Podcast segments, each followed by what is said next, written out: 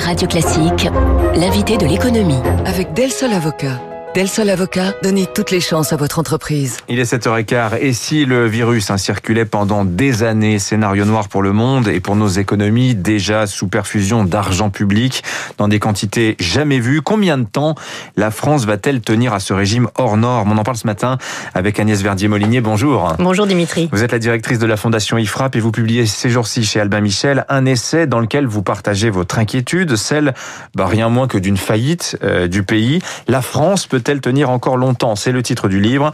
Alors j'aurais envie de vous répondre tout de suite, Agnès. Bah oui, on peut tenir très longtemps. Regardez, la BCE qui est prêteur en dernier ressort achète notre dette sans regarder. On a des taux qui sont historiquement bas. Exemple France Trésor, ils viennent de lever 7 milliards à 50 ans à 0,6%. Il y a eu 75 milliards d'euros de demandes pour ces OAT. Franchement, où est le problème? Bah Effectivement, euh, si on regarde ça comme ça, on se dit euh, ça peut durer des années et des années et des années. Sauf qu'en fait, personne ne sait quand on va normaliser la politique de la BCE, la politique monétaire en zone euro. Alors là, vous entrez directement sur le fond du sujet parce que c'est le grand débat. C'est taux bas, combien de temps ça va durer? On, Personne ne sait. Bah oui.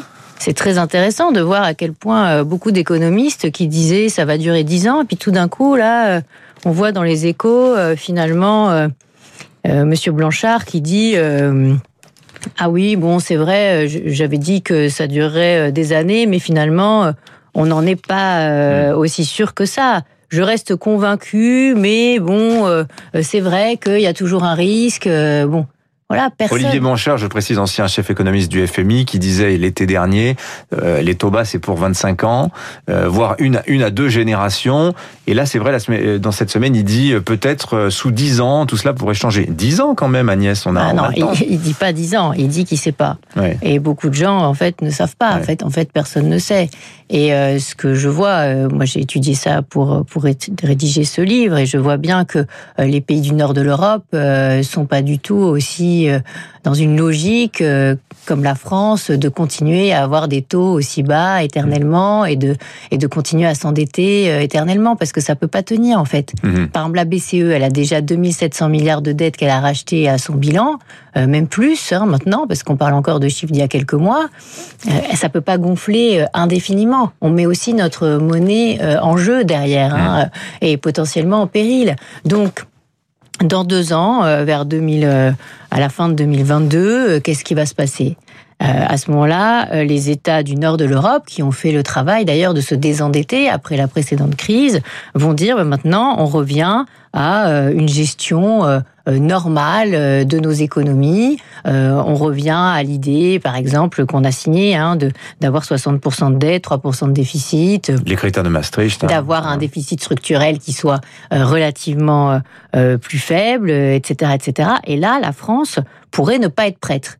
Oui, c'est le spread, l'écart de l'écart d'endettement qui vous inquiète. Euh, le, le scénario d'une France à 120, 122 d'endettement contre 60 en Allemagne, un tel spread, vous dites, il y, a, il y a un potentiel euh, explosif pour la zone euro là. Absolument. Euh, on est parti au début des années 2000, on était à peu près endetté de la même manière avec l'Allemagne, autour de 63 et maintenant nous on a doublé et les Allemands vont être à 75 là mmh. en 2022.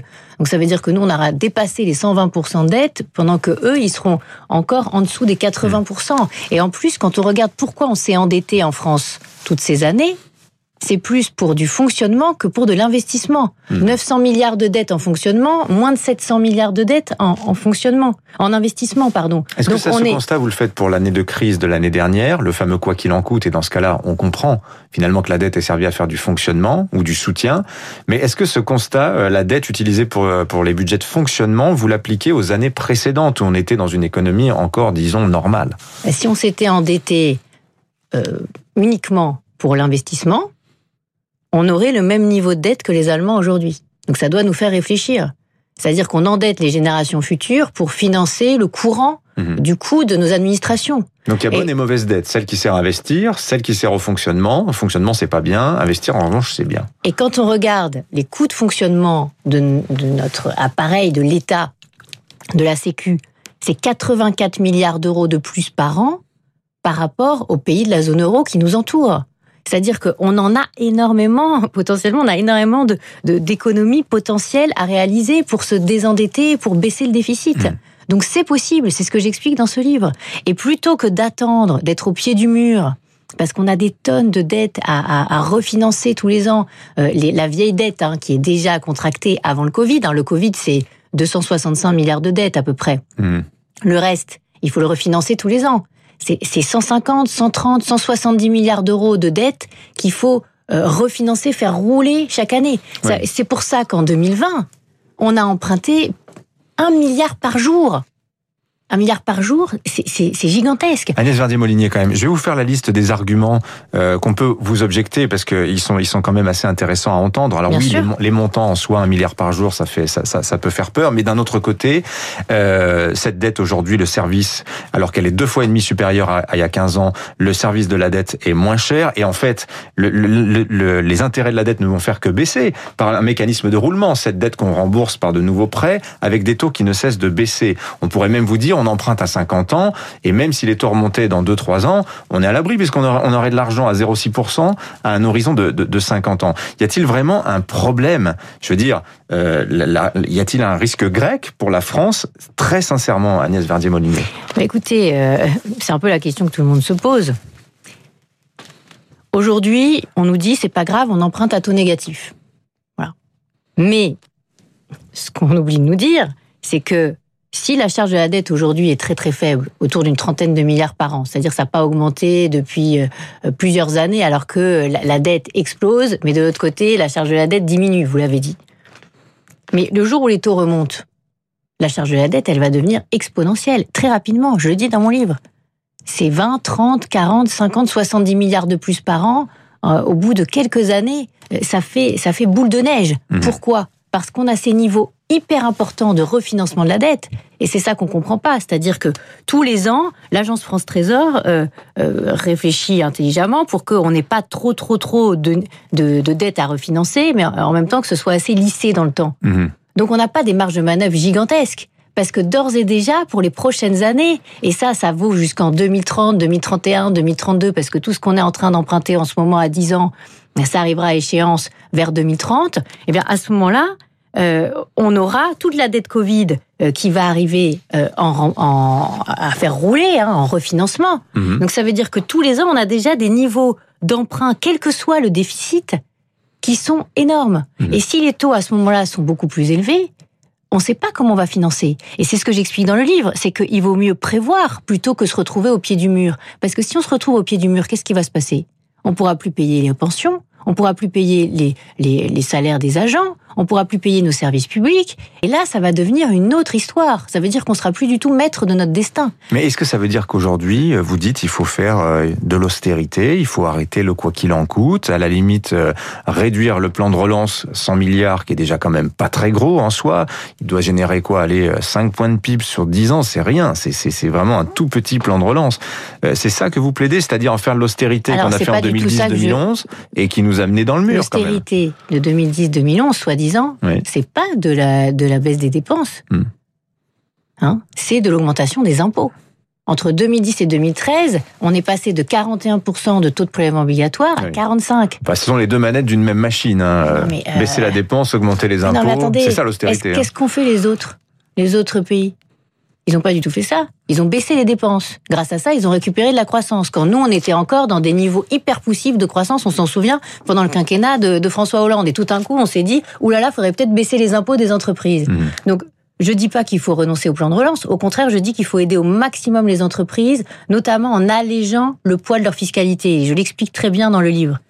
Plutôt qu'en mettant des milliards euh, hypothétiques qui vont passer par des euh, programmes d'investissement d'avenir dont on verra pas euh, pour une grande majeure partie les milliards arriver, ou passer par les dépenses d'administration.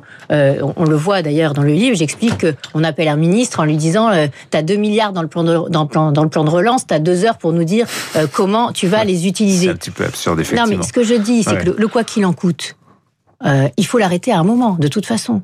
Parce que un confinement à la mars-avril, ça coûte 16 milliards par semaine. Oui, oui, ça... Ça, fait partie des chiffres que vous venez de livrer euh, sur le coût d'un reconfinement. Mais oui, c'est 72 000 emplois qui sont mis en péril par semaine. On n'en on a pas les moyens. On a déjà presque 10%, autour de 9%, vous l'avez dit euh, ce matin à l'antenne, 9% de récession euh, en 2020. On ne peut pas continuer comme ça indéfiniment en se disant euh, c'est pas grave. Agnès Verdi-Molinier, j'ai une petite question pour terminer. Alors déjà le petit le, le musique, la petite musique, il faut arrêter le quoi qu'il en coûte. On, l'entend. Olivier Dussopt l'a dit, François Villeroy de Gallo, ne serait-ce que pour signifier au marché qu'on est quand même conscient du, du, problème. Mais il y a deux informations intéressantes dans votre livre. Si vous pouviez commenter ça assez rapidement. Vous dites d'abord le niveau réel de notre dette. En, en réalité, c'est pas euh, 2400, 2500 milliards, c'est 7000 milliards parce qu'il y a un point énorme de ce que vous appelez le hors bilan. Euh, ce qui fausse complètement l'estimation du taux réel, des taux actuels auxquels on emprunte. Vous dites on est plutôt autour de 5%. La, dette française coûterait 5% par an à la France. D'où sortent ces chiffres, Agnès Verdi-Molinier Alors, le hors-bilan, c'est pas compliqué. Hein. C'est tous les engagements qu'a pris l'État et qui sont pas comptés dans la dette au sens de Maastricht. Hmm. Voilà.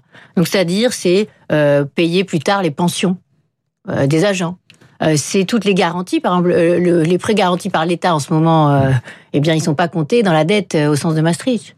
Donc ça fait 4 000 milliards, c'est-à-dire que ça, on l'a vu augmenter de manière exponentielle ces dernières années. Parce que dès qu'on peut, on prend des engagements de l'État, mais ils sont pas comptabilisés dans la dette. Hmm. D'ailleurs, la dette, au sens de l'OCDE, pour la France, elle, était déjà à plus de 120% avant la crise euh, du, coronavirus. Donc ça, c'est une première chose. Quand je dis 5%, ça veut dire que si on était dans, un vrai, sur un vrai taux qui corresponde vraiment euh, au niveau de risque pour la France, on serait pas à euh, moins de zéro. On ah oui, d'accord. On, serait, on serait sur un taux euh, beaucoup plus réaliste. Dans un monde normal, dans un monde normal, notre niveau d'endettement actuel. Et, la, difficulté, on, pourrait placer de la dette, mais on placerait de la dette avec des taux beaucoup plus élevés. pourquoi la France s'est tant endettée ces dernières années? Parce qu'elle a été le passager clandestin des, des pays dits frugaux. Et je l'explique dans mon livre, ces pays frugaux, ils ont fait le boulot. Ils ont repoussé l'âge de départ à la retraite. Ils travaillent plus que nous à l'année. Euh, ils ont une beaucoup plus grande flexibilité. Ils ont supprimé pour la plupart les statuts à vie de la fonction publique. Ils ont, ils ont euh, vraiment euh, décentralisé. Ils ont confié aux régions beaucoup plus de missions, la santé, l'éducation. Ils ont fait le boulot. Mmh. Et nous, et nous, croire qu'on va rester éternellement les passagers clandestins de ces pays à, emprunter à taux négatif sans faire les efforts, c'est absolument impossible. Par ailleurs, ceux qui rachètent notre dette, 50% de la dette française, elle est, ce sont des investisseurs étrangers. Une partie, c'est la Banque centrale de Chine. Combien On ne sait pas. J'explique dans le livre que impossible de savoir combien la Banque centrale chinoise. Les auditeurs découvrir tout ce que vous racontez dans, dans ce livre. Merci Agnès Verdier-Molinier, la directrice de la Fondation IFRAP. Je rappelle votre livre La France peut-elle tenir encore longtemps sans être frugale, puisque c'est ce serait par là, par là qu'on a terminé euh, cette interview. Merci à vous. Merci à vous Dimitri.